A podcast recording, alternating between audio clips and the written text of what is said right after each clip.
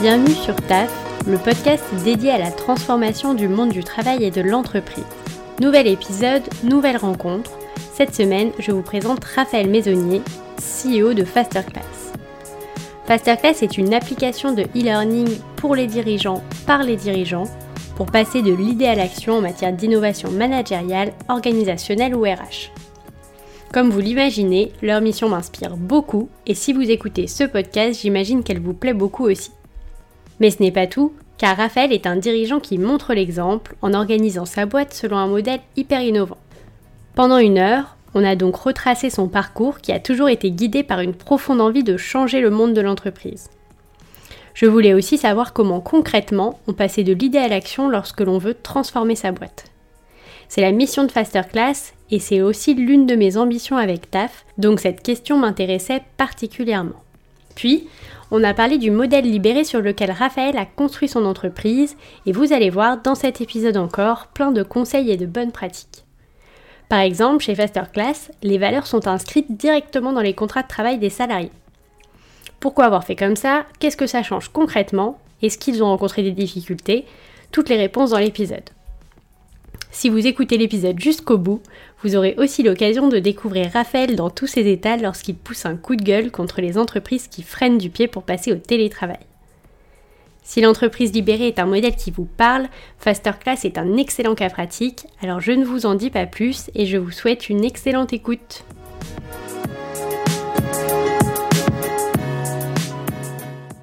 Salut Raphaël. Salut Jeanne. Ça va bien? Ouais, très très bien et toi? Ouais, ouais, ouais, ça va. Euh, bah, bienvenue sur TAF. Je suis très contente euh, qu'on puisse euh, échanger aujourd'hui malgré les, les, circonstances sanitaires. Donc on le fait à distance, mais, euh, mais c'est cool quand même. Merci, avec grand plaisir. Te le feu. Euh, du coup, euh, je, je, pense qu'on va commencer parce qu'il y a énormément de sujets à aborder, mais je pense qu'on va commencer par euh, ton parcours et que tu nous expliques un petit peu comment tu es arrivé à, à, créer Fasterclass et les différents projets qui ont précédé celui-ci. Et après, on reviendra sur bah, toute ton organisation en interne chez Fasterclass et notamment voilà comment tu organises tes équipes parce que tu as un mode de fonctionnement bah, qui est assez innovant qu'on veut partager. Donc, donc on abordera toutes ces questions après. Carrément. Euh, du coup, est-ce que tu peux euh, me parler un petit peu Donc aujourd'hui, tu es CEO de Fasterclass, une application donc de e-learning pour les dirigeants par les dirigeants. Tu m'expliqueras un petit peu mieux euh, ce que c'est tout à l'heure. Ouais. Comment tu es arrivé à Fasterclass Puisqu'il y a quelques mois encore, tu étais le fondateur de Leak Media, qui est un média d'inspiration. tu vas, tu vas m'en parler aussi mieux, mais toujours, mais déjà sur le futur du travail, déjà sur des problématiques de future of work. Euh, est-ce que voilà, tu peux m'expliquer un petit peu ton parcours, les étapes qui t'ont amené à créer d'abord Leak Media, un projet sur lequel euh, tu as passé quand même du temps euh, ces, derniers, ces derniers mois, et, et comment tu es arrivé à Fasterclass aujourd'hui? En gros, avec mes associés, on a toujours eu la volonté d'avoir le plus gros impact possible et positif sur le monde du travail. On s'est dit comment on peut façonner le monde du travail de demain? Et ça, ça remonte à nos années de lycée où on a, en gros, on a tous le même âge. On a été choqués euh, pendant nos années de lycée sur le fait que bah, d'un côté on nous disait le monde du travail, euh, vous allez vous épanouir, vous allez grandir, c'est génial, etc. Et de l'autre côté on se retrouvait avec des vagues de suicides chez France Télécom. Donc là on se disait ouais mais ok le, enfin on marche sur la tête un peu. Donc comment on peut améliorer ça? Et donc là on a on a Fasterclass c'est notre troisième projet. Euh, mais le premier, donc c'était WeSpoon, c'était une plateforme d'activité entre collègues où l'idée c'était vraiment que que les dans on déployait ça par exemple chez Generali ou chez EDF ou chez Groupama ou enfin dans, dans des boîtes quoi et chaque collaborateur dans l'entreprise pouvait proposer une activité et chacun pouvait rejoindre l'activité de, des collaborateurs des autres de ses collègues en fonction des centres d'intérêt. L'idée vraiment c'est de remettre de l'humain, de recréer des liens dans des boîtes qui pouvaient être euh, assez silotées. D'accord. Euh, C'était quel type de boîte euh, à la base? C'était plutôt des grands groupes euh, mais on avait des boîtes qui étaient, la plus petite boîte qu'on a eue, ils étaient 150 euh, dans nos clients. D'accord, oui, donc quand même euh, un certain nombre de salariés, quoi. Ouais, ouais, il faut un certain nombre. Bah, sinon, ils n'ont pas besoin de plateforme, ils sont avec un WhatsApp, ils s'organisent, quoi. Donc, il fallait vraiment qu'il y ait une certaine taille pour pouvoir déployer notre plateforme. Mais c'était que, que, du, que de l'événementiel et que fallait que ce soit en physique, quoi. On n'avait pas de chat, par exemple. Bon, ça, c'était, c'était top. On a, donc, on a déployé, on a une, une dizaine de clients, on a levé 500 000 euros. Et en fait, quand on a regardé ce qui marchait le mieux sur Wispoon, on s'est rendu compte que les événements qui marchaient le mieux, c'était les événements de partage d'expérience de partage de compétences entre pairs. là, je me souviens, on avait, euh, par exemple, euh, l'exemple le plus frappant, c'est chez Generali. Il y avait euh, une personne à la communication qui, qui a organisé un déjeuner Twitter où elle a limité à 20 personnes, où elle disait bah, Je peux vous expliquer pourquoi on a un compte Twitter d'entreprise, quels sont les codes sur Twitter et comment gérer votre propre compte Twitter perso. Le truc rempli, quoi. 20 personnes remplies. Donc euh, trois semaines, on a organisé un deuxième, pareil, limité à 20 personnes, rempli. Trois semaines après, on a organisé un troisième, rempli. On se dit mais waouh, c'est dingue quoi. En fait, les, gens, les gens kiffent apprendre. Et nous, on s'est dit mais si on va avoir apporter le maximum de valeur sur le marché du travail, sur le, sur le, dans le monde du travail pour avoir le plus gros impact, en fait, il faut qu'on qu'on fasse un produit dédié au partage d'expériences entre pairs parce que c'est comme ça qu'on apprend le plus. Les gens le, le, faisaient bénévolement, les gens y allaient parce qu'ils avaient envie d'y aller et pas parce qu'on leur tapait sur les doigts s'ils faisaient pas la formation. Enfin, c'est, c'est tout bénéf, quoi. Non, ouais, donc en fait, vous vous êtes aperçu que beaucoup plus que les, euh, que les événements un peu de team building, euh, style apéro, euh, etc., marchaient en fait beaucoup moins bien que tout ce qui était apprentissage, développement des compétences, partage entre pairs des compétences. Bah, il y, y, avait aussi évidemment des gens qui disaient qui veulent aller courir, qui veulent aller faire un after work, etc. Mais les trucs qui avaient vraiment, vraiment du succès, c'était le partage de compétences, quoi. Et des, et des collègues qui apprennent aux autres collègues. Et, euh, et donc là, on s'est dit, OK, faisons un produit dédié à ça. Donc on a vu ça avec nos investisseurs. On a, et c'est là qu'on a créé Leak Media, où là, c'était euh, une application qui s'est donc transformée en média de partage de, témoignages de personnes qui cassent les mondes du travail, qui cassent les codes du pardon du monde du travail. Et, euh, l'idée, c'était de, pouvoir inspirer un max de monde, de relayer ces témoignages à un max de monde pour euh, bah, semer des petites graines et euh, un jour bah, que, que ça germe et que ça fasse des, des, des, beaux arbres et des belles entreprises. Et donc là, on a en, en un peu plus d'un an, on a eu euh, des témoignages. C'est des témoignages très courts, hein, 2 à 5 minutes vidéo euh, on a eu genre Gérald Carsanti, le président de SAP France, Maud Bailly, la numéro 3 du groupe Accor. Euh, on a eu François de, de, de Fit, le CEO de PopChef, euh, qui lui nous expliquait comment c'était vacances illimitées chez PopChef. Kevin Duchier, le, le DRH de Germinal, qui explique comment eux c'était télétravail à volonté, mais même avant avant Covid quoi. donc, donc on, a semé plein de graines comme ça. En, un an, on a eu plus d'une centaine de mentors qui ont fait plus de 300 contenus et qui ont fait plus de 500 000 euh, views de nos contenus. Euh, mais on a eu le, un retour euh, qui était, en gros, hein, c'est cool d'avoir tous ces trucs inspirationnels, mais ça nous permet pas d'actionner dans la boîte.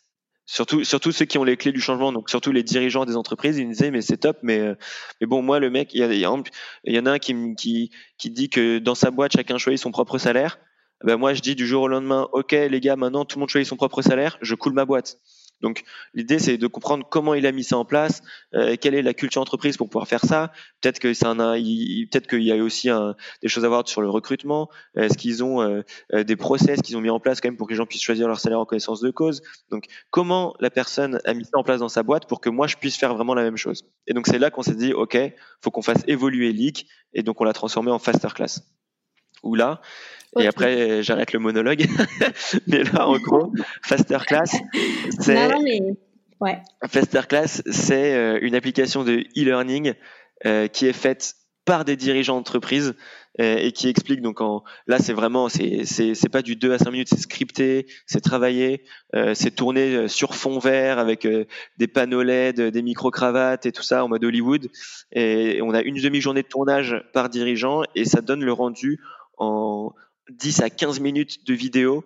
Et à la fin de la vidéo ou pendant la vidéo le dirigeant partage bah, ses convictions sur le sujet euh, euh, comment ce qu'il a mis en place dans sa boîte donc comment ça s'incarne les bénéfices qu'il en tire comment toi tu peux faire pareil dans ta boîte.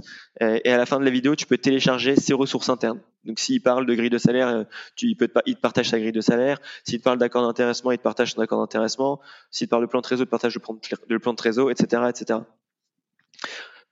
et l'idée, c'est que ce soit actionnable. On, voit, on a 10 vidéos de dirigeants qui cartonnent sur un même sujet, par exemple sur la rémunération. Euh, les prochaines, on va les faire par exemple sur le télétravail pour voir comment ils s'organisent en télétravail.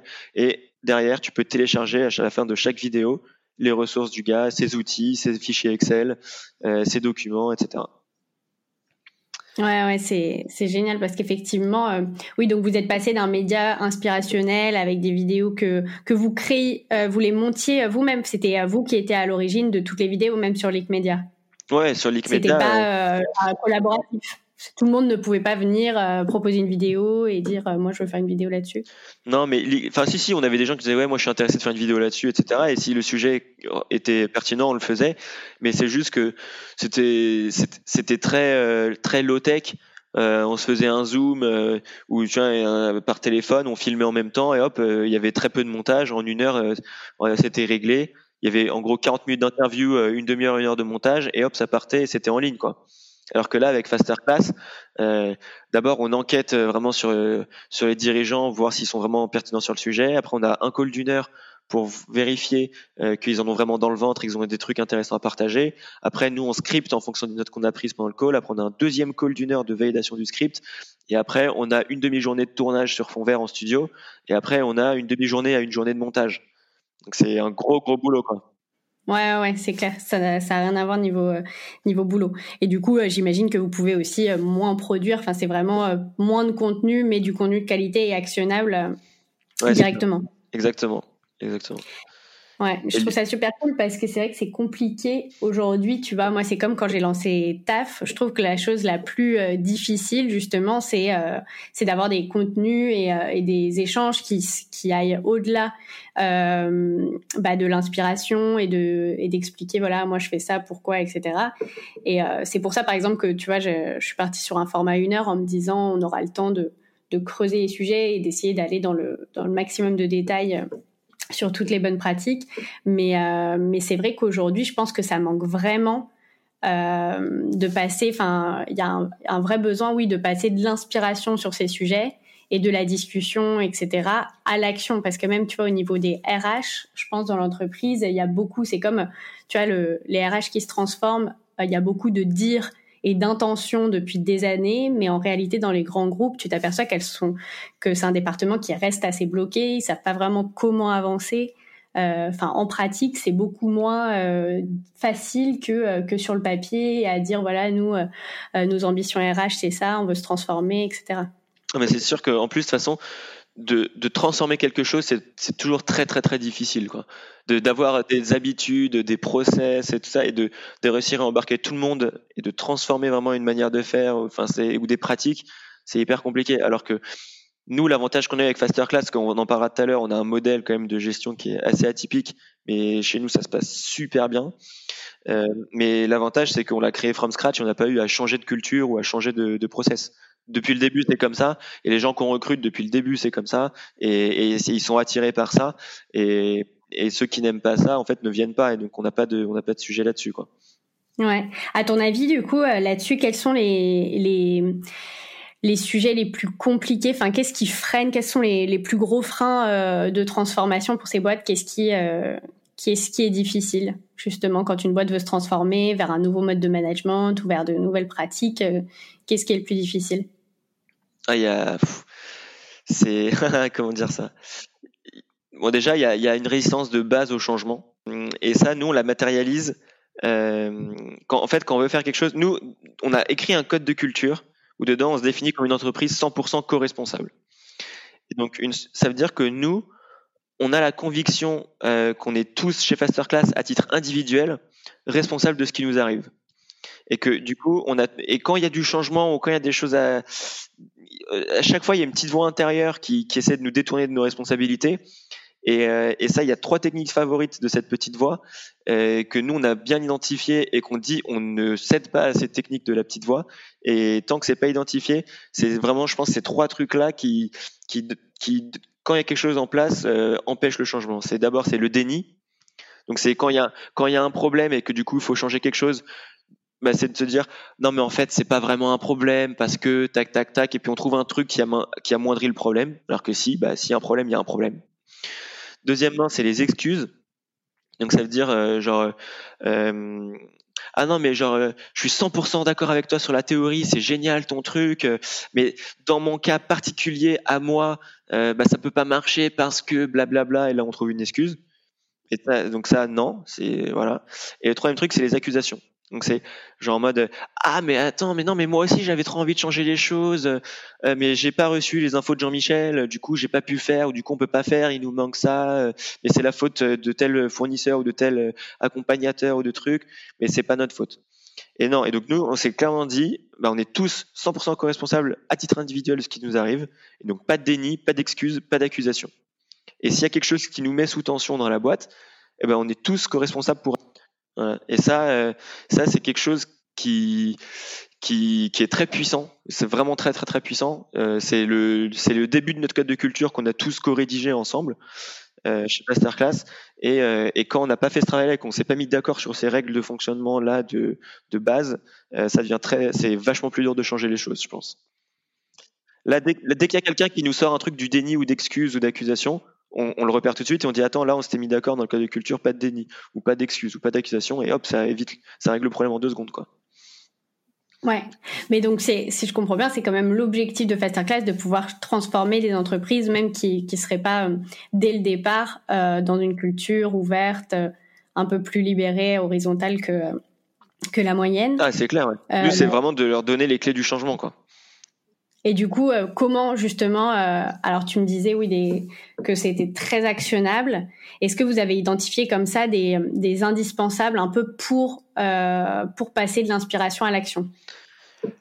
Le premier truc, c'est d'avoir des contenus de qualité mais qui sont reconnus comme tels, c'est-à-dire même de par leurs intervenants qui, sont, qui ont de la crédibilité sur le sujet je sais pas si tu parles, euh, tu parles, euh, je sais pas de de j'en sais rien moi. Tu parles de l'entreprise libérée, tu fais intervenir Isaac Getz qui est le père de l'entreprise libérée, euh, où tu parles de, par exemple nous on, dans notre truc Cash is King, pardon dans, la formation, je veux dire la bonne paye, on parle de la rémunération dans dans les entreprises collaboratives avec Alexandre Gérard qui est un des qui est un des mecs les plus connus dans les entreprises euh, libérées en France et qui explique comment ça marche dans sa boîte. C'est une boîte de plusieurs centaines de personnes qui est libérée, ce qui est assez ouf. Et ben là, ok, il y a de la crédibilité sur le sujet, quoi. C'est pas un clampin qui t'en parle. Et donc t'écoutes. Donc de, de, de un, faut réussir à susciter l'écoute. De deux, il faut que cette écoute euh, puisse être. Euh, les gens n'ont pas quatre heures à donner, donc il faut qu'on fasse des micro formats. Donc c'est 10-15 minutes max. Et c'est pour ça qu'on a une demi-journée de tournage et derrière c'est réduit en 10-15 minutes euh, pour avoir vraiment le, les liens logiques et le cœur, du, réacteur qui est délivré, quoi. Les trucs les plus importants. Et il n'y a pas de, il a pas de gras, quoi. Et après, la dernière chose, c'est pour que ce soit vraiment actionnable tout ça et que ce soit concret, c'est les ressources à télécharger pour que les gens disent ok j'ai compris ce que Alexandre Gérard me dit, je télécharge ces ressources, euh, bah, limite, je, peux copier-coller et l'adapter à mon entreprise et c'est réglé, quoi. Il y a, tout le truc est pré-mâché. Et, euh, après ça, même ça, euh, tu veux convaincre quelqu'un, tu dis bah attends, tu sais quoi, regarde juste cette vidéo. Je te on regarde cette vidéo ensemble. À une pause café, on fait une pause café de 10 minutes. Je te montre la vidéo et tu me dis ce que t'en penses. Y a, enfin, l'idée, c'est vraiment de donner les moyens de, convaincre les gens et de se, de se convaincre soi-même euh, pour diffuser le changement et après de pouvoir actionner avec les, avec les, avec les ressources quoi et les outils. Ouais.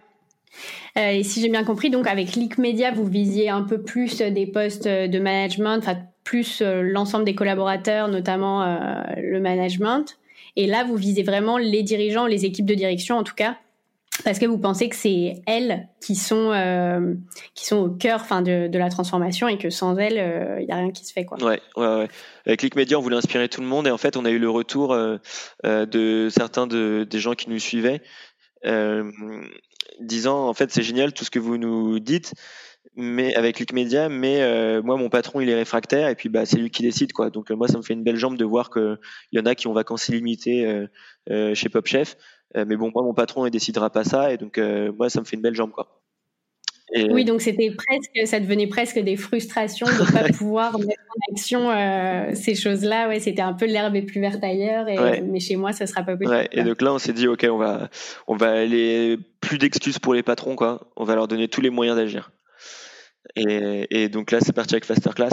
Après, là, par exemple, les prochaines Faster Class, là, tout le monde est touché par ça, donc on va en faire euh, sur le télétravail. Une fois qu'on aura sorti Cash King et la bonne paye, Les prochaines, ça va être sur le télétravail. ça peut même en faire peut-être plusieurs parce que entre recruter en télétravail ou onboarder en télétravail ou animer son équipe à distance, enfin manager à distance, etc. Donc il peut y avoir plusieurs sujets. Euh, mais, euh, mais là, ça pourra peut-être toucher euh, plus de monde que juste les patrons. Si c'est sur du, de l'onboarding ou du management à distance, ça pourra toucher aussi tous les managers, voire même tout le monde qui pourrait vouloir mettre des, des pratiques en place dans, dans son équipe. Quoi. Ouais. Et donc en pratique, quand tu, tu, tu prends Masterclass, tu choisis un sujet, ça s'achète par Masterclass. C'est une Masterclass sur qui, enfin, sur la bonne paye, cash is king, la rémunération, c'est une thématique que tu achètes euh, ou est-ce que c'est un système d'abonnement? Comment ça fonctionne en pratique euh, pour, euh, pour pouvoir consulter ces contenus? Pour l'instant, c'est c'est des programmes. Donc, tu as entre 10, 15 faster class sur un même sujet. Par exemple, sur le sujet de la, le sujet de la rémunération, on a fait une faster class qui s'appelle euh, La bonne paye et dedans, tu as euh, 12 vidéos de dirigeants qui ont, avec différents angles d'attaque qui vont te parler des sujets de rémunération. Parce qu'il y en a qui vont te parler euh, de la transparence des salaires, d'autres qui vont te parler de grille de salaire, d'autres qui vont te parler de variables, d'autres qui vont te parler d'accords d'intéressement, d'autres qui vont te parler d'avantages en nature, d'autres qui vont te parler de, des BSPCE.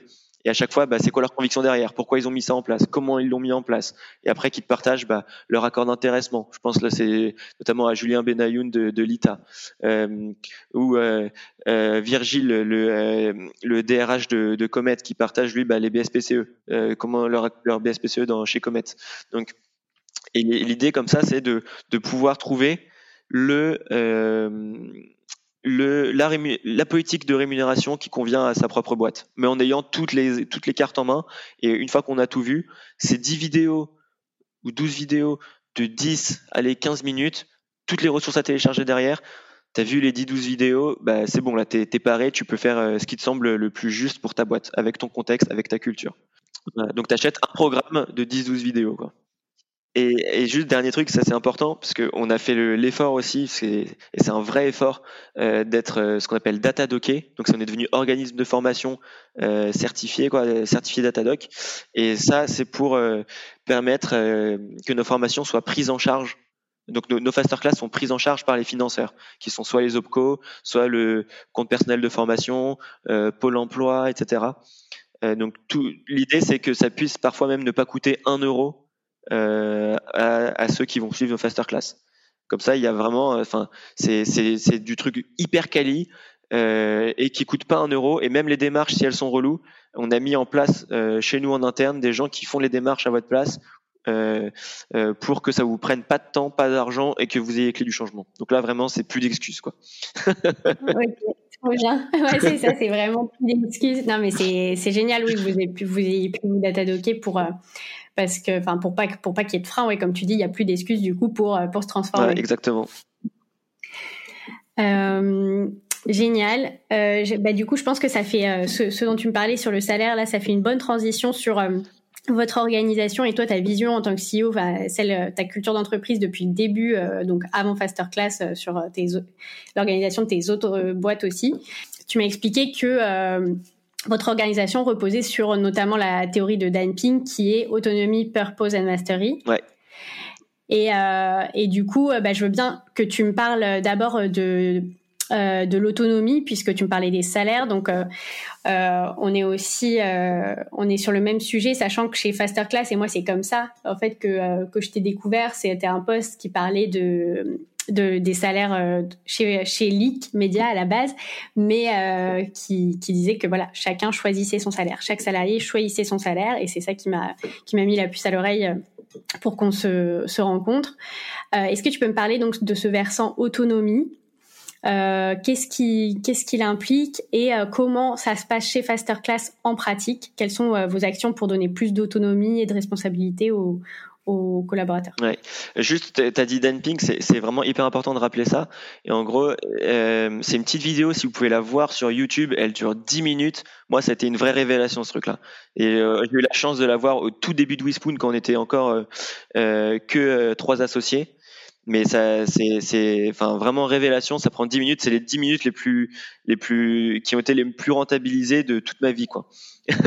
Ouais. Et donc, il faut. Je Je l'ai vue il y a pas longtemps et je la mettrai ouais, dans le dans, dans l'épisode pour que les gens puissent aller la regarder. C'est vrai qu'elle est vraiment euh, géniale. Ouais, et du coup, l'idée, c'est c'est que ce qui motive le plus les gens et qui fait que les gens vont donner le la meilleure version d'eux-mêmes au quotidien, tu as dit, c'est autonomie, purpose, donc c'est le sens, et mastery, donc ça c'est c'est sentir qu'on est bon dans ce qu'on fait et qu'on continue de progresser aussi, qu'on n'est pas en mode rouillé dans un placard à faire la même chose.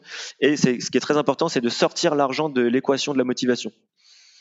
Donc c'est-à-dire que euh, à part pour les travaux très euh, mécaniques euh, ou très manuels où il faut pas faut pas de réflexion. Par exemple, si je demande de, de visser 100 boulons par heure et si tu atteins 200 boulons, bah là tu as une prime.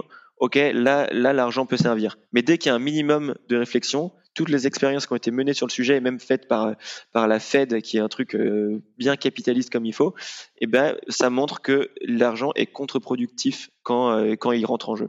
Donc, faut réussir à le sortir de l'équation. Donc, pour ça, c'est pour ça que, par exemple, chez nous, bah, chacun euh, choisit son propre salaire. Euh, comme ça, les gens, en fait, on fait de l'argent un non-sujet et les, les gens n'y pensent même pas. Et donc, tout, tout est. Je, pour favoriser l'autonomie, en fait, euh, les gens ont besoin d'avoir un maximum de transparence. Parce que autonomie, ça va de pair avec prise de décision et sans avoir des process de validation qui sont chronophages et qui saoulent tout le monde, euh, et pour qu'ils prennent les bonnes décisions. Et donc après, c'est-à-dire qu'ils doivent assumer les la responsabilité des décisions qui sont prises. Il faut que tous mes collaborateurs aient un max d'infos. Et donc là, pour ça, ça veut dire que on a un fichier transparence euh, où euh, il y a toutes les entrées et sorties d'argent de la boîte. Donc tout le monde sait euh, combien il reste sur le compte courant de la boîte. Tout le monde sait euh, où part l'argent, donc euh, je sais pas dans les loyers euh, pour les bureaux, euh, dans les les assurances, les frais bancaires, la compta, les outils marketing ou non qu'on utilise, les serveurs, enfin tout ça, tout le monde est au courant, mais également les salaires parce que c'est un gros poste de dépense. Donc tout le monde sait où part l'argent, tout le monde sait d'où vient l'argent, donc combien d'argent on gagne de nos clients, etc. Et à la fin, avec ça, euh, on a aussi pas de budget dans notre boîte. Donc tout le monde a les codes de la carte bleue euh, parce que les gens savent mieux que moi. Euh, je prends des, je prends des gens qui, qui savent mieux que moi, euh, par exemple en marketing, ben, je prends un mec qui est meilleur que moi en marketing. Euh, pour créer des contenus, les gens sont meilleurs que moi pour créer des contenus, etc. Donc c'est eux qui savent s'ils ont besoin. Oui, donc ça repose aussi beaucoup sur la confiance. ouais, exactement. Euh, ce côté euh, autonomie dans la prise de décision financière notamment, ça, ça, ça revient aussi au fait que tu as choisi euh, tes collaborateurs parce que tu as une entière confiance dans leurs compétences et dans leur expertise euh, sur leur sujet. Ouais. Et de base, de base, on fait confiance. De base, on fait confiance. Euh, et jusqu'à preuve, enfin, pour l'instant, on me l'a toujours, euh, toujours bien rendu, quoi. Et puis si, par contre, là, si la confiance est, est trahie, là, il y a un vrai, un vrai sujet. Et là, bah, du coup, ça peut aller, enfin. S'il faut aller jusqu'à un licenciement pour pas mettre en péril la boîte, il faut aller jusqu'à un licenciement. Mais tant que le cadre est respecté et les règles du jeu sont respectées et que la confiance n'est pas trahie, bah, les gens font ce qu'ils veulent. Quoi. Et donc, euh, pas de budget, tout le monde est codé à la carte bleue. Du coup, c'est télétravail à volonté. Euh, du coup, c'est chacun choisit son propre salaire. Et voilà, il n'y a, pas de, y a pas de sujet. Quoi. Donc, les gens sont tout à fait autonomes. Ouais. Euh, Est-ce que tu peux m'expliquer un petit peu euh, quel est le process pour euh, la, choisir son salaire? Comment en pratique vous faites? J'imagine qu'il y, y a, quand même un certain nombre d'étapes. Enfin, il y a de la codécision, ouais. certaines choses qui entrent en jeu. Comment, comment ça se passe? Ouais, bah En gros, c'est un petit process qu'on a. D'ailleurs, on l'a écrit dans notre code de culture. Donc, ce code de culture, c'est vraiment le doc central de notre boîte où tout est expliqué, nos valeurs, nos process et tout, qu'on a tous coécrit ensemble, qu'on a tous juré de d'adhérer à ces valeurs et de et d'incarner de dire si ça n'allait pas. Et ce code de culture est dans nos contrats de travail d'ailleurs aussi. Donc tout le monde a signé ce truc-là. Et donc, donc dedans, si vous le retrouvez, euh, voilà, il est sur notre site en footer, vous pouvez euh, vous en inspirer, etc. Euh, mais donc le process, c'est en quatre étapes. Première étape, ça se passe tout le temps, c'est vers décembre que ça commence. Et donc c'est euh, première étape, euh, introspection. Donc chacun se demande, bah voilà, est-ce que euh, est-ce que j'ai bien travaillé, qu'est-ce que je vaux sur le marché, comment va la boîte, enfin d'essayer de comprendre le contexte individuel et collectif. Euh, pour euh, après deuxième étape et pour ça pour ça il faut, faut faire un peu des recherches quoi. Faut aussi euh, euh même demander à ses potes tiens vous, qui ont qui ont le même métier dans des boîtes similaires toi tu, gagnes combien enfin c'est un vrai travail de transparence et de et d'honnêteté à faire quoi. Il y a des boîtes qui partagent leur grille de salaire comme Alan. Ben on va checker les grilles de salaire qui sont dispo pour voir un peu comment c'est quoi le marché en ce moment et tout ça quoi. Deuxième étape, une fois qu'on a fait ce travail d'introspection, on en parle avec ses collègues pour voir est-ce que les gens ont bien eu, ont bien le même sentiment que, que moi. Est-ce que aussi ils ont le sentiment que j'ai bien travaillé Eux aussi ils ont le même sentiment sur comment va la boîte, etc. Ou est-ce que j'ai loupé des trucs? Ça, ça permet de maturer une décision. Donc une fois que j'ai une décision, j'ai rendez-vous avec avec soit moi, enfin moi et un de mes associés euh, où là, notre, la personne nous dit ce qu'elle compte faire et pourquoi.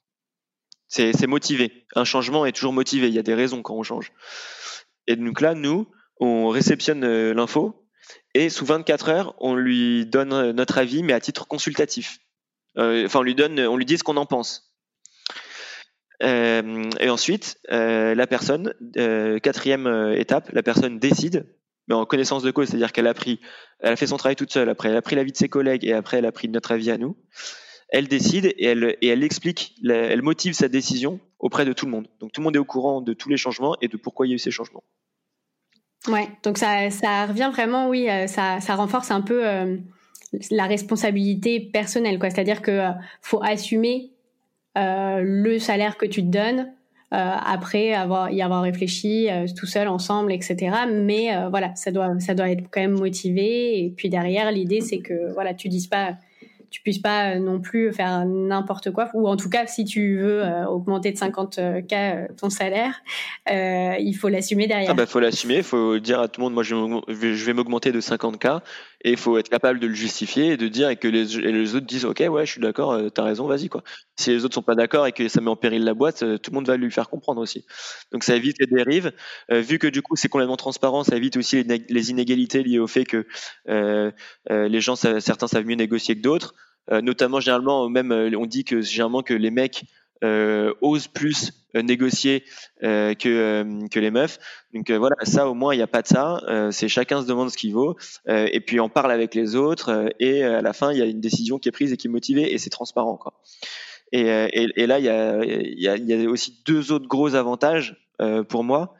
Un c'est hyper flexible du coup parce que si on fait une super année et que tout le monde a bien bossé, bah, tout le monde va s'augmenter euh, et s'augmenter beaucoup et ça serait normal. Enfin, c'est normal et j'ai pas de sujet euh, là-dessus.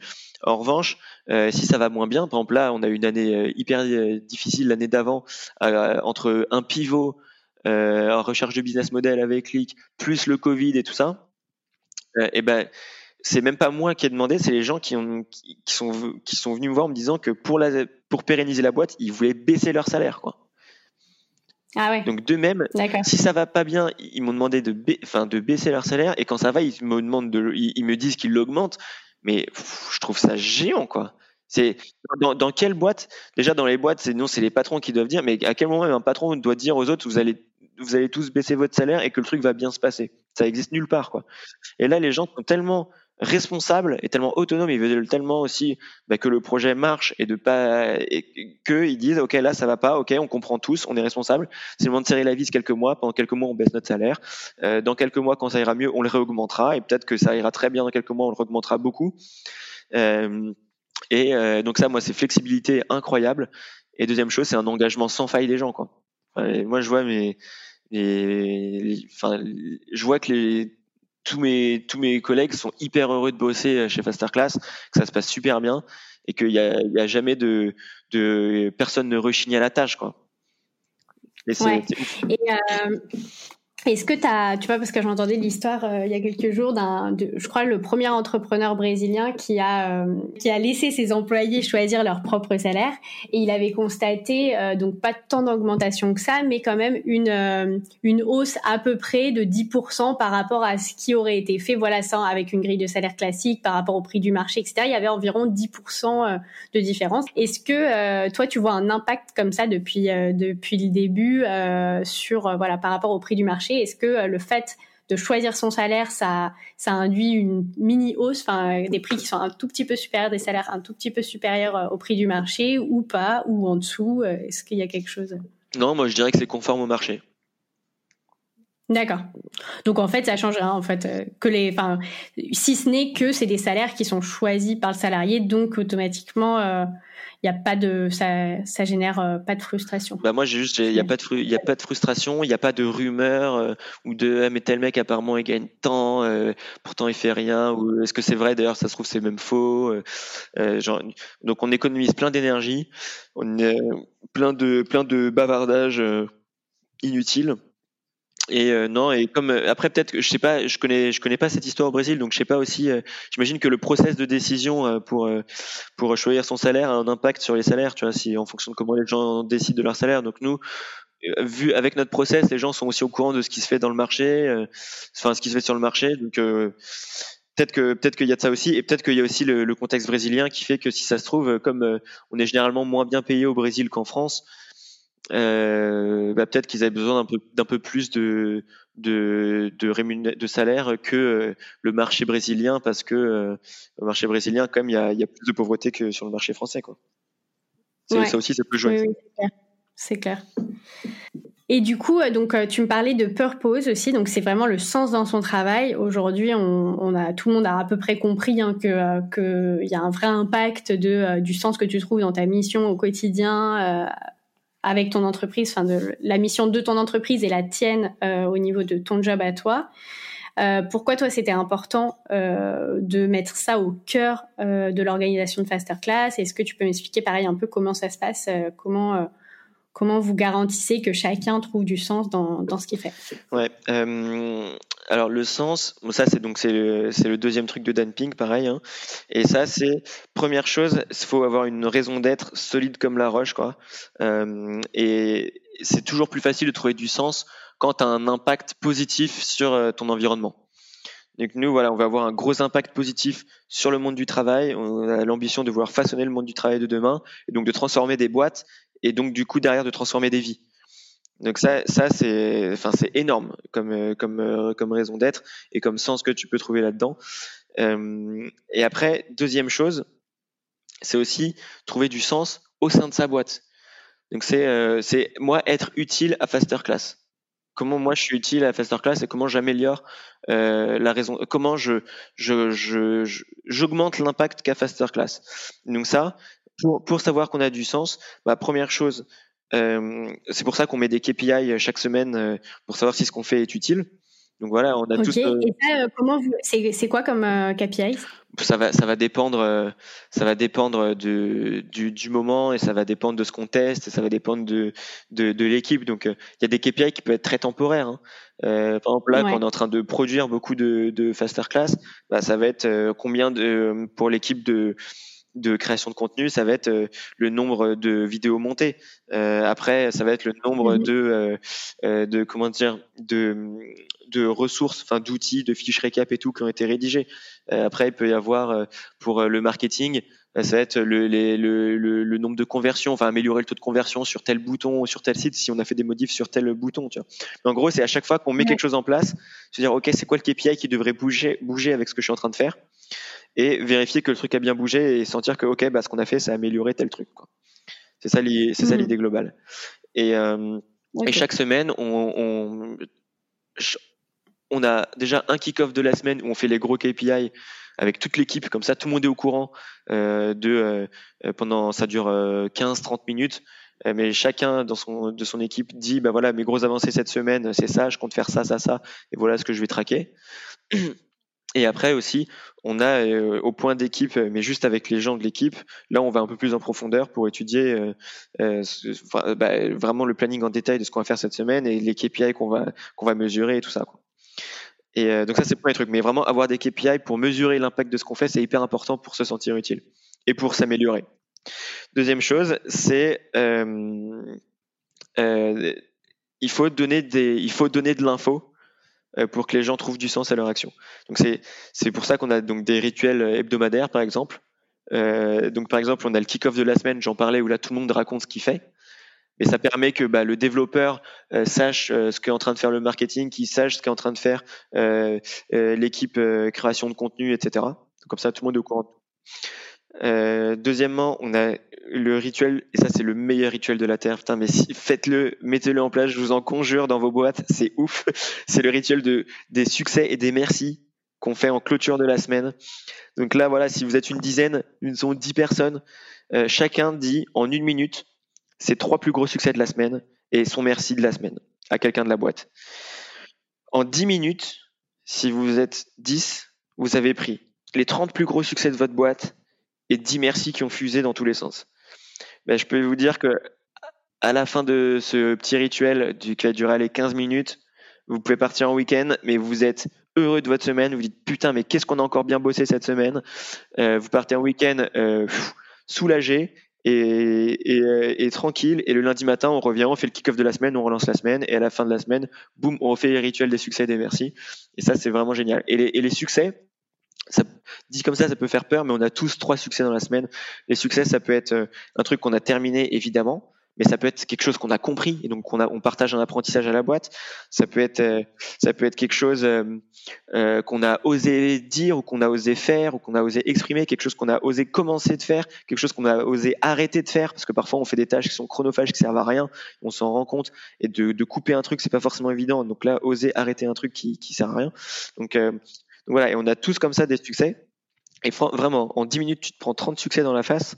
Waouh, ça, ça envoie. Franchement, ça envoie. C'est énorme, ouais. Et euh... ouais, ouais, comment passer un, un super week-end? Donc c'est bien, c'est parce que c'est euh, vraiment être bien la semaine, améliorer euh, tes, enfin, ton, ton sentiment euh, voilà, d'épanouissement au travail la semaine, mais aussi le week-end, prendre des bons week-ends bien, bien requinqués. Ouais, et, et là, les, et les succès, ça permet, un, déjà de se dire, waouh, putain, on a une bonne team, ça avance et tout, on progresse.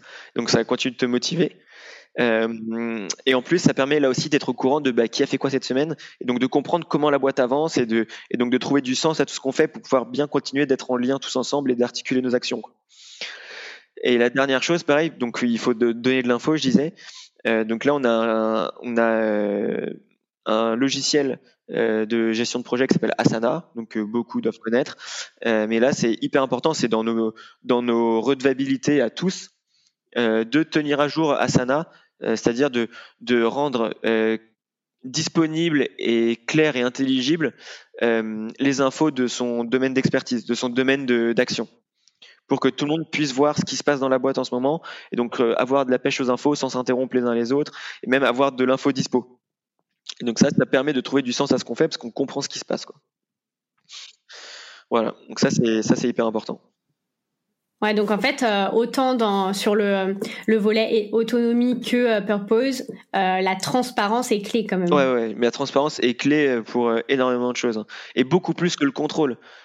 En gros, si on veut éviter des dérives, il y a deux manières. Là, c'est soit on mise sur le contrôle, et là, en fait, on va faire chier 97% des gens qui, eux, veulent juste faire leur travail et on va briser euh, l'esprit d'initiative et ça va nous coûter de l'argent parce qu'il faut, en plus, faut dépenser de l'énergie et du temps et peut-être recruter des gens pour contrôler. Soit on met de la transparence, on ne bride pas les, les, les gens qui veulent prendre des initiatives et avec de la transparence, bah, les gens qui font de la merde, et eh ben, ils sont grillés tout de suite et soit ça dégage, euh, soit ça arrête. Quoi. Alors, que, alors que quand on met du contrôle en place, les, les seuls qui vont, en fait, ceux qui veulent tricher, ils vont quand même réussir à tricher, ils vont réussir à contourner le contrôle, alors qu'on fait chier surtout ceux qui veulent prendre des initiatives. moi, je crois énormément à la transparence. En gros, le truc, ça, c'est, c'est Thierry Pic, donc qui est quand même, c'est un, un gars qui est dans notre faster class euh, euh, Cash is King, qui lui justement nous dit, il faut toujours avoir dans, un, dans une main le coût du contrôle et dans l'autre le potentiel de la confiance.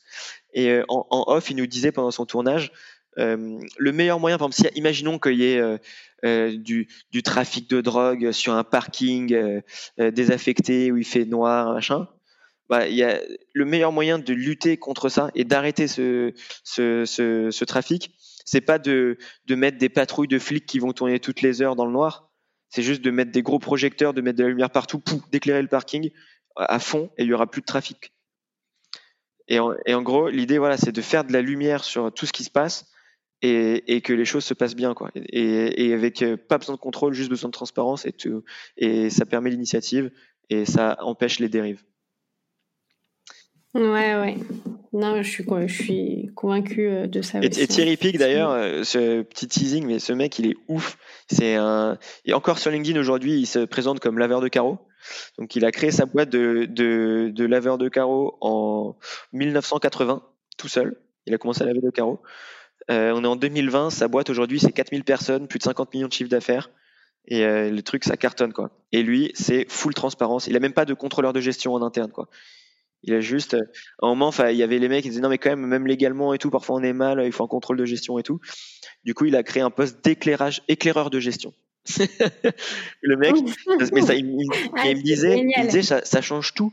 Ça change tout parce que euh, un contrôleur de gestion, c'est un mec qui vient contrôler ce que tu as fait et te taper sur les doigts. C'est un peu le flic à qui tu envie de cacher des trucs parce qu'il vient contrôler. Et te dire, ah, c'est pas bien, non, tu dois faire comme ci, comme ça. L'éclaireur de gestion, lui, il arrive. Et donc, chez, euh, chez Clinitex, ils ont un éclaireur de gestion qui lui met la lumière sur des chiffres et en fait il donne des insights à ceux qui font. Disant tiens moi j'ai repéré ce truc là ou dans ta dans ou dans tel business unit eux ils font comme ça ou dans telle telle agence ils font comme ça tac tac tac. Euh, mais euh, tu fais ce que tu veux mais voilà les chiffres et tac tac. Et tu tu te, tu te démerdes. Et en gros l'idée c'est d'éclairer ceux qui font pour qu'ils puissent faire mieux. Et ça change tout. Mm. ouais. Voilà. carrément. Euh, euh, tu euh, avais constaté donc euh, avec Wispoon qu'il y avait un vrai, un vrai sujet du côté de l'apprentissage des salariés et que finalement c'était vraiment une des clés de ce que les salariés recherchaient, c'est finalement apprendre en continu, développer leurs compétences, leur leur savoir euh, tout au long de, de leur euh, carrière dans une dans une entreprise. Euh, comment comment chez Faster Class vous êtes combien déjà aujourd'hui et comment vous faites pour vous former en interne, ensemble, individuellement? Est-ce que est-ce que c'est des formations qui peuvent sortir du cadre de son job, par exemple, ou est-ce que c'est des formations qui, qui restent quand même sur ses, son domaine d'expertise? Voilà, je veux bien en savoir un petit peu plus là-dessus. Alors là, on est une dizaine j'ai une dizaine parce qu'en gros, on est, on est 8 plus 2, euh, avec deux qui sont en soutien en, en freelance à nous aider, mais peut-être qu'ils rebosseront plus tard avec nous. Donc je ne sais pas trop euh, à quel point il faut que je les compte dans l'effectif ou pas pour l'instant. Ok, euh, on peut dire neuf. Voilà. et, euh, et eux, donc, enfin nous, là, donc comment on fait? Bon, déjà, on a fait des formations en interne là, j'ai payé des formations à, ma boîte sur euh, sur euh, comment on s'organise, comment on communique entre nous. Euh, on a fait de la une formation sur la communication non violente, par exemple. Enfin, donc j'essaie de, de, de stimuler l'entreprise le, le, assez souvent, quoi. Ouais. C'est génial de faire de, oui, de continuer à former parce que tu vois, on pourrait se dire avec tout ce que tu me racontes que euh, vu que c'est installé depuis le début dans la culture d'entreprise, etc. Bah, c'est comme si euh, le salarié rentre, qui, qui entre chez Faster Class est ok avec ça, il est bien bien éduqué à ça et tout bien prêt. Et en fait, non. Tu considères quand même que c'est des choses qui sont pas naturelles et qui nécessitent de se former, de d'apprendre à communiquer. Par exemple, je pense que c'est essentiel. Il y a un vrai problème de communication, mais simplement parce qu'on n'est pas, on n'a pas appris à communiquer, euh, tu vois, sur ses besoins, euh, ses craintes, sur un sujet à un collègue ou autre. Et, en fait, oui, non, toi, tu considères que c'est toujours un sujet et qu'en fait, faut, faut continuer à former les équipes là-dessus. Bah déjà, si, même si on considère que c'est plutôt admis, je me dis, si ça fait pas de bien, ça fera pas de mal. Donc déjà, euh, et je me dis, ça peut que être du bon, que, que, faire du bien. Et en fait, euh, ça permet de que toute la boîte parle le même langage, parle la même langue, et qu'on soit tous d'accord sur les termes qu'on utilise, sur la manière de communiquer. Euh, donc euh, ouais, ça c'est hyper important. Et après, il y a aussi des formations métiers. Donc, mais là, c'est même, c'est même mes, mes, salariés qui me disent ouais, j'aimerais bien me former là-dessus. Hop, go quoi. Ok, on, on, on, forme-toi et on fait la formation. Ensuite. Euh, il y a aussi des formations qui sont pas payantes. Donc, enfin, on invite en gros dans nos, nous on a un document qui s'appelle les casquettes et les redevabilités. J'en ai un peu parlé tout à l'heure, je l'ai un peu évoqué avec le Asana. Mais les casquettes, c'est les rôles que tout le monde porte. Moi, en tant que CEO de Faster Class, bah, j'ai plusieurs rôles. Je vais avoir une casquette de DRH, parce que c'est moi qui fais les derniers entretiens, euh, c'est moi qui décide des recrutements ou qui signe les contrats de travail et tout ça. Euh, j'ai une casquette de euh, DAF, parce que c'est moi qui, qui fais les plans de trésor, machin. J'ai une casquette de Head of Sales. Donc j'ai plusieurs casquettes. Donc voilà, tous, vu qu'on est une petite boîte, on a tous plusieurs casquettes en interne. Et après, chaque casquette a des redevabilités. Et redevabilité, c'est les missions, c'est ce, qui est attendu du rôle, c'est ce qui est attendu de la casquette. Et donc, par exemple, chez Fasterclass, on a tous la casquette de coéquipier. Et donc, la casquette de coéquipier, c'est euh, bah, dedans, il y a les redevabilités. Dès que quelqu'un entre chez Fasterclass, peu importe le métier, qu'est-ce qui est attendu de lui? Et donc dedans, il y a le fait de, rendre clair et intelligible l'information de son périmètre, donc de tenir à jour son Asana par exemple. Euh, il y a le fait de participer au rituel d'équipe, donc le kick-off de la semaine, euh, les succès de merci, euh, les rituels des succès de merci le vendredi, etc. mais il y a aussi le fait de, s'ouvrir sur l'extérieur et on invite énormément tout le monde chez Masterclass à lire des articles, à voir des vidéos YouTube sur leur sujet, euh, à regarder des webinars. Et ça, c'est ça, c'est vraiment clé pour continuer de se nourrir au quotidien et de pas de pas rouiller entre guillemets. Ça, c'est la deuxième chose qu'on fait. Et la troisième chose qu'on fait, donc formation interne, inviter à lire, euh, voir des articles, voir des vidéos, webinars, tout ça. Troisième chose, c'est de partager, partager les apprentissages euh, qu'on a. Tout ce qu'on a, tout ce qu'on apprend. En fait, on a fait un fichier, c'est tout bête, hein, c'est un Google Doc partagé à toute la boîte, euh, qui s'appelle les Key Learnings.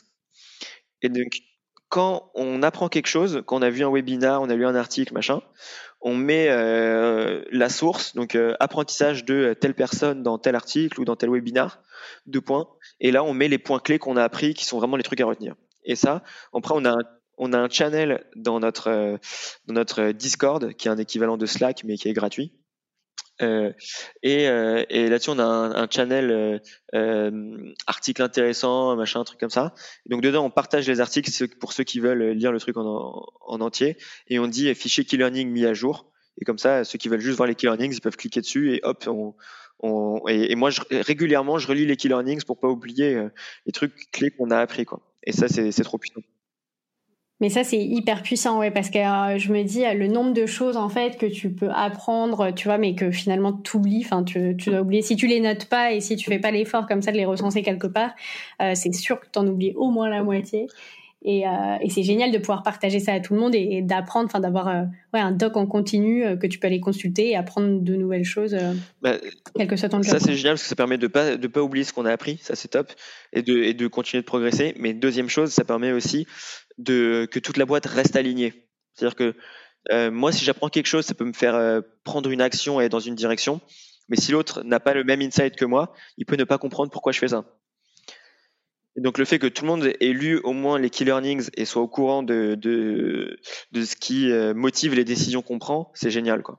Et ça fait gagner des, des heures de, de parlotte ou de, ou de non mais t'as pas, t'aurais pas dû faire ça ou de machin ou c'est trop bête, pourquoi t'as fait ça, blabla et, de, même de crise de nerfs. Ouais. Voilà. Ok. Euh, ouais, tu disais tout à l'heure que, euh, que vos valeurs étaient inscrites dans les contrats de travail. Alors ça, je trouve ça super aussi. Et que tu me disais euh, quand on, quand on s'était eu que, que enfin, chez Fasterclass, tout est permis sauf transgresser ses valeurs.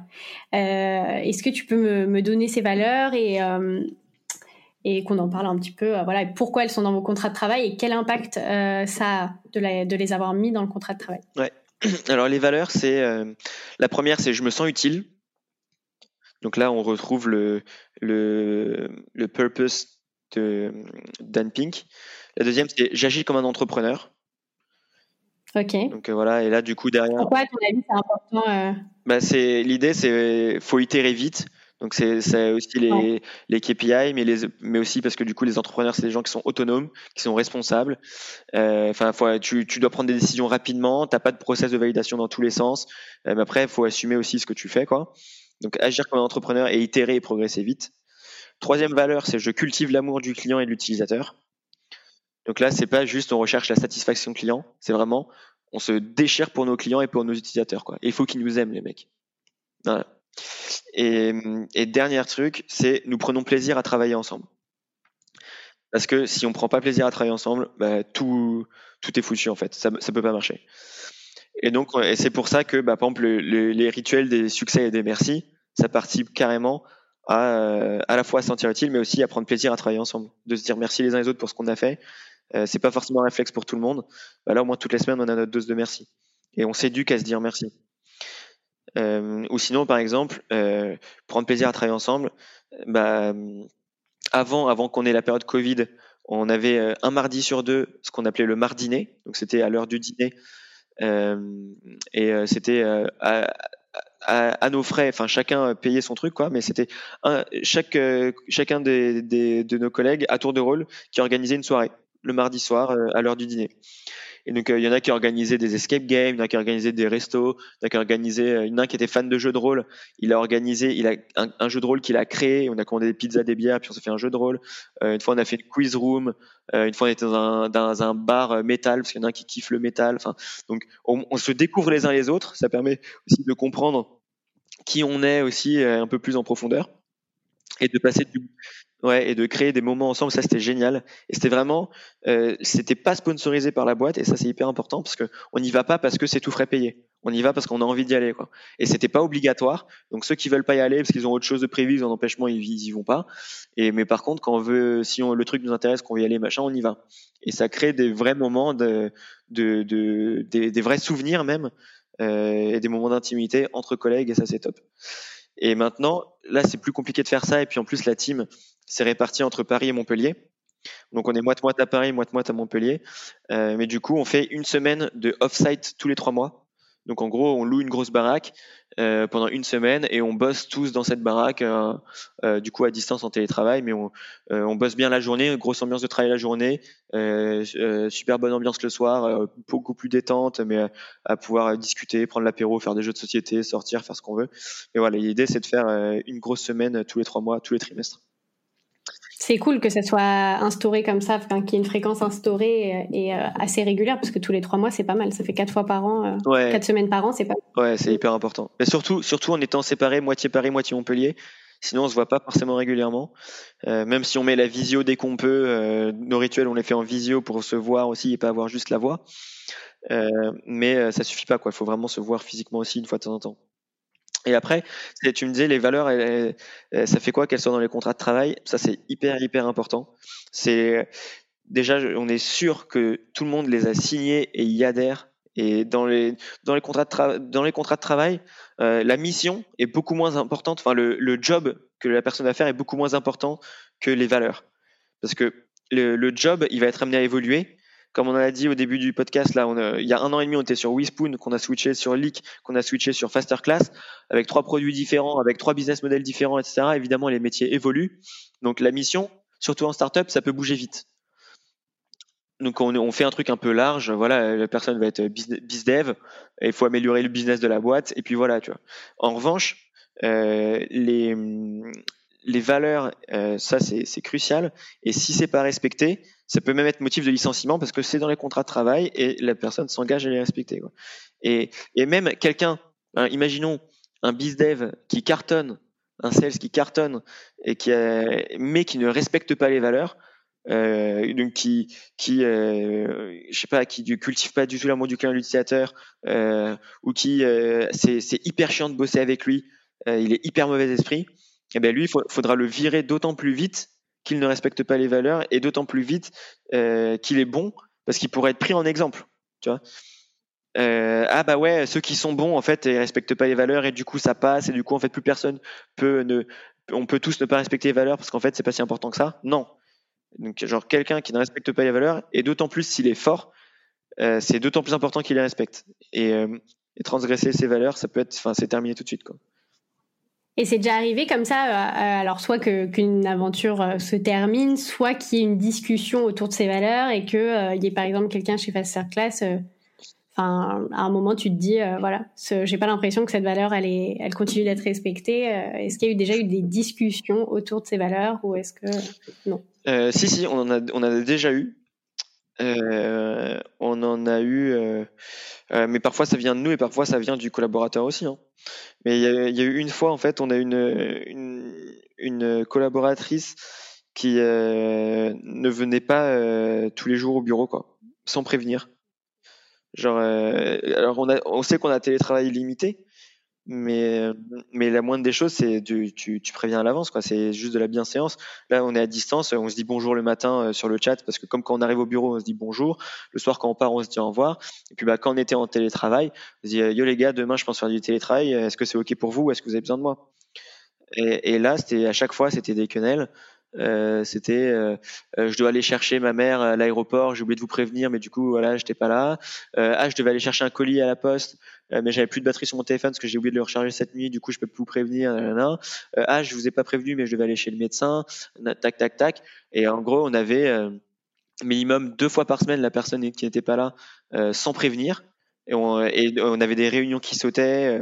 Enfin, la personne était en charge quand même de notre soirée de lancement euh, quand on a fait quand on, a, quand on lancé League quoi. Alors du coup on après on a ré, on a réaménagé ça, mais du coup enfin on a dû se séparer d'elle. On a dit on peut on la confiance est brisée, tout est basé sur la confiance. Euh, et là bah tu enfin on prend pas plaisir à travailler ensemble quoi. Euh, tout est tout est toujours incertain, tout est toujours sujet à est-ce que tu vas être là ou pas. On lui a demandé une première fois, il y avait un premier rendez-vous au bout de trois semaines j'ai fait un one-to-one en disant écoute, là, il y, y, a un souci dessus. Quand tu là, ça se passe très bien, mais le fait que tu sois pas là euh, sans prévenir euh, deux jours par semaine en moyenne, il y a un vrai problème là-dessus. Puis ça a continué, puis on a dit écoute, euh, enfin, ça, ça, doit s'arrêter là. Quoi. Heureusement, c'était au début, donc il y a les périodes d'essai et on peut, on peut arrêter comme ça, mais faut et les périodes d'essai ça sert à quelque chose c'est pas c'est pas là pour rien quoi parce que un entretien de recrutement enfin les, les process de recrutement on peut avoir les meilleurs process du monde on peut se planter et c'est normal de se planter ça arrive et donc, s'il euh, y a des trucs qui ne fitent pas avec la culture, bah faut prendre les, dispositions. Et ça euh, c'est même mes autres collègues qui m'ont dit Raph on a un souci là. Genre nous on peut pas bosser sereinement avec euh, telle personne. Et, si je faisais rien en fait bah je, je flinguais en fait toute la dynamique de toute l'entreprise. Surtout quand t'es une quand t'es 10 une personne ça te flingue ça te flingue toute ta boîte quoi Mm. Et donc, euh, et donc euh, j'avais besoin pour mes autres collègues, pour mes collègues, de, euh, de faire quelque chose et d'agir là-dessus. Quoi. Et après, on a eu une autre personne aussi qui, qui elle, c'était le problème, c'était pas, on prend pas plaisir, c'était, elle, elle agissait pas comme un entrepreneur. Ouais. Était... Ça, j'imagine que ça peut être moins naturel. Oui, c'est ça, c'est que faut. Enfin, par exemple, quelqu'un qui sort d'un grand groupe, je pense que ça peut être très compliqué d'agir comme un entrepreneur.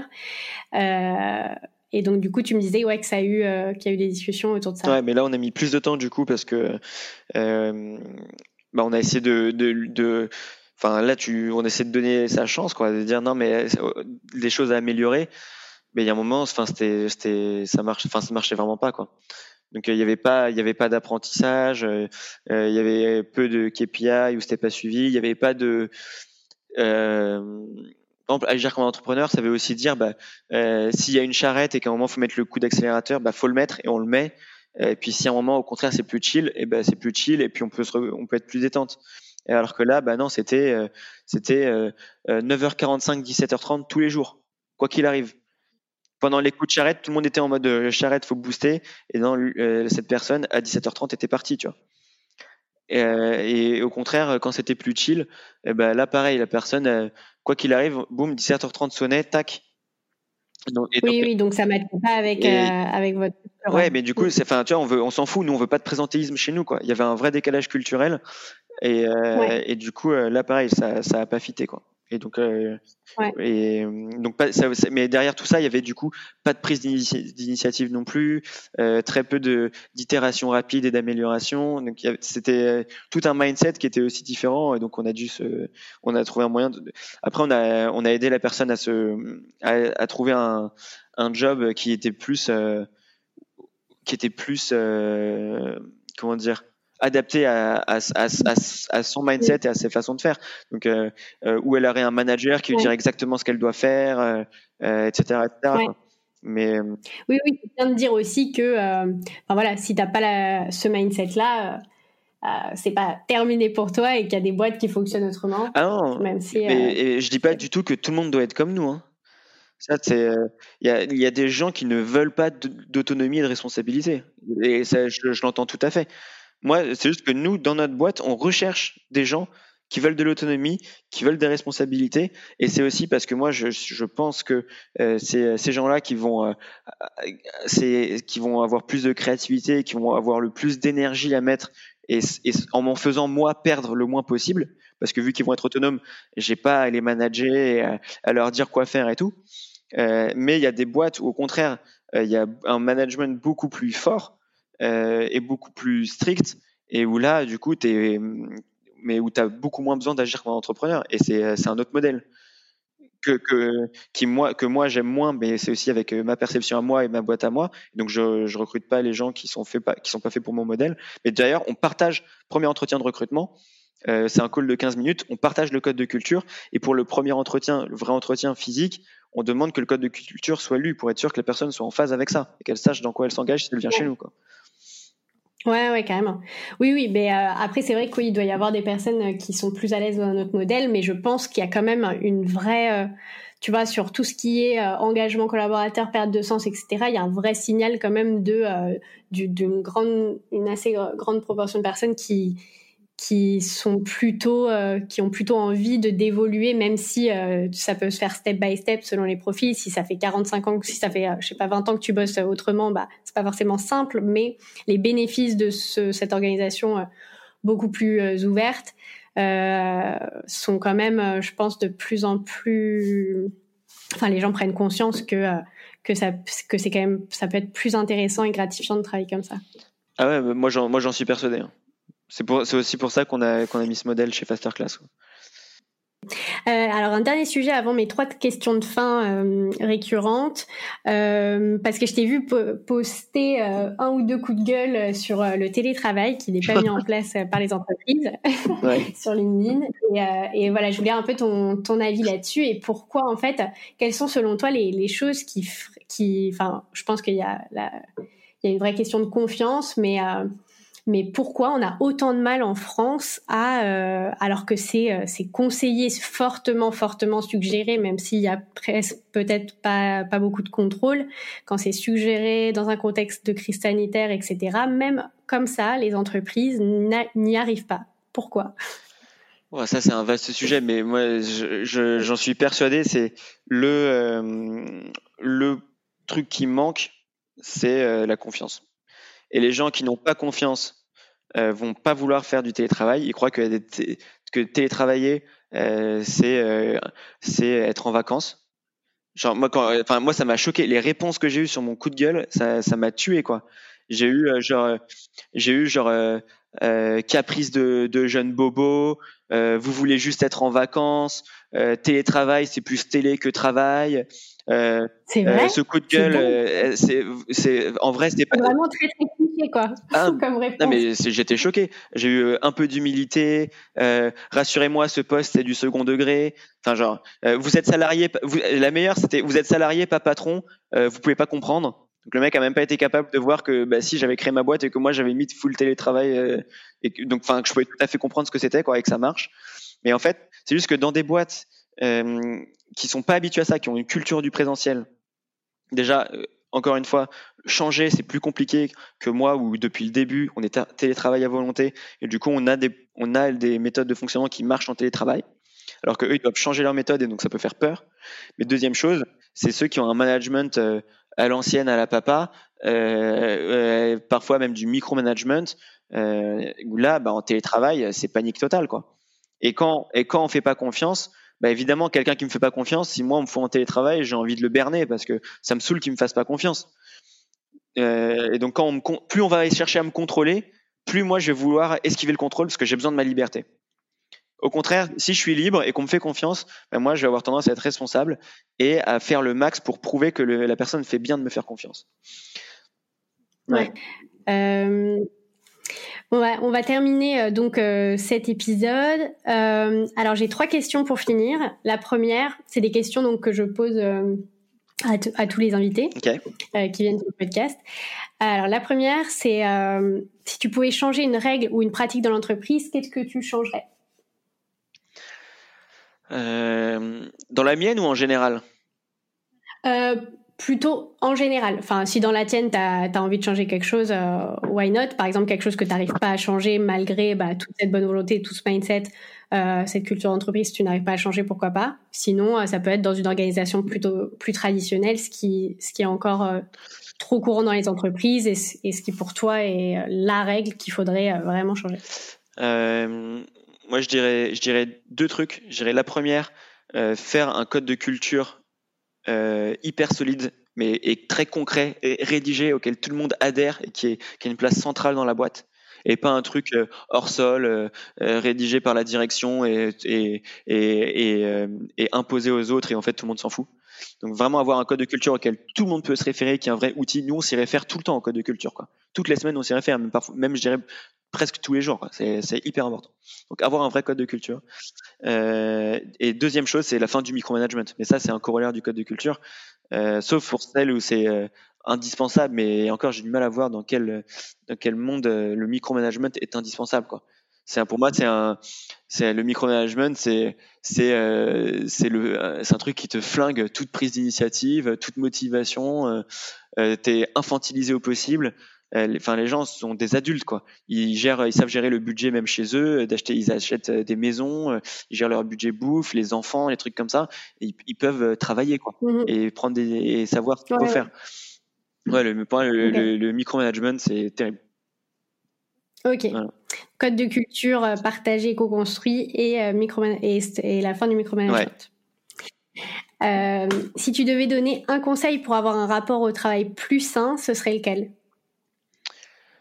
Euh, faut, faut apprendre à détruire ce qu'on fait.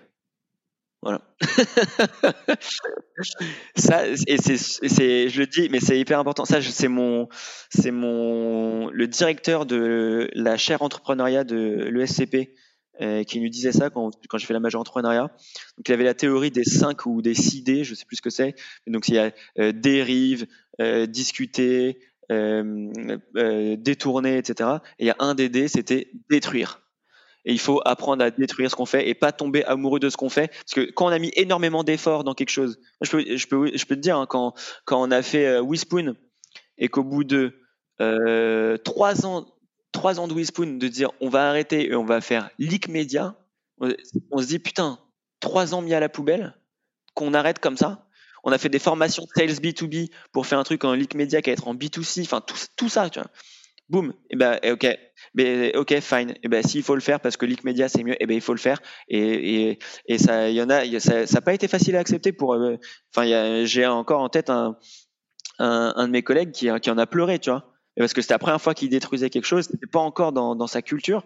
Mais en fait, il faut apprendre à détruire et c'est pas grave. Et en fait, il faut se dire que déjà tout ce qu'on a appris, c'est pas perdu, ça pourra resservir un jour.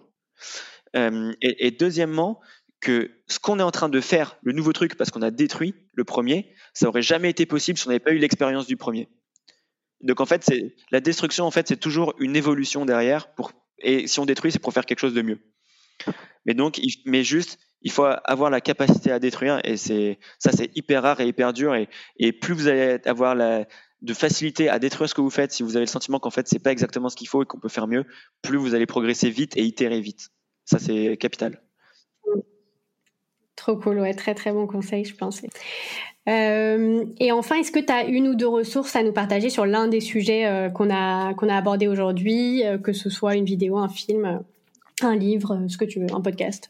Alors, le, premier truc que je peux vous partager, euh, c'est notre code de culture.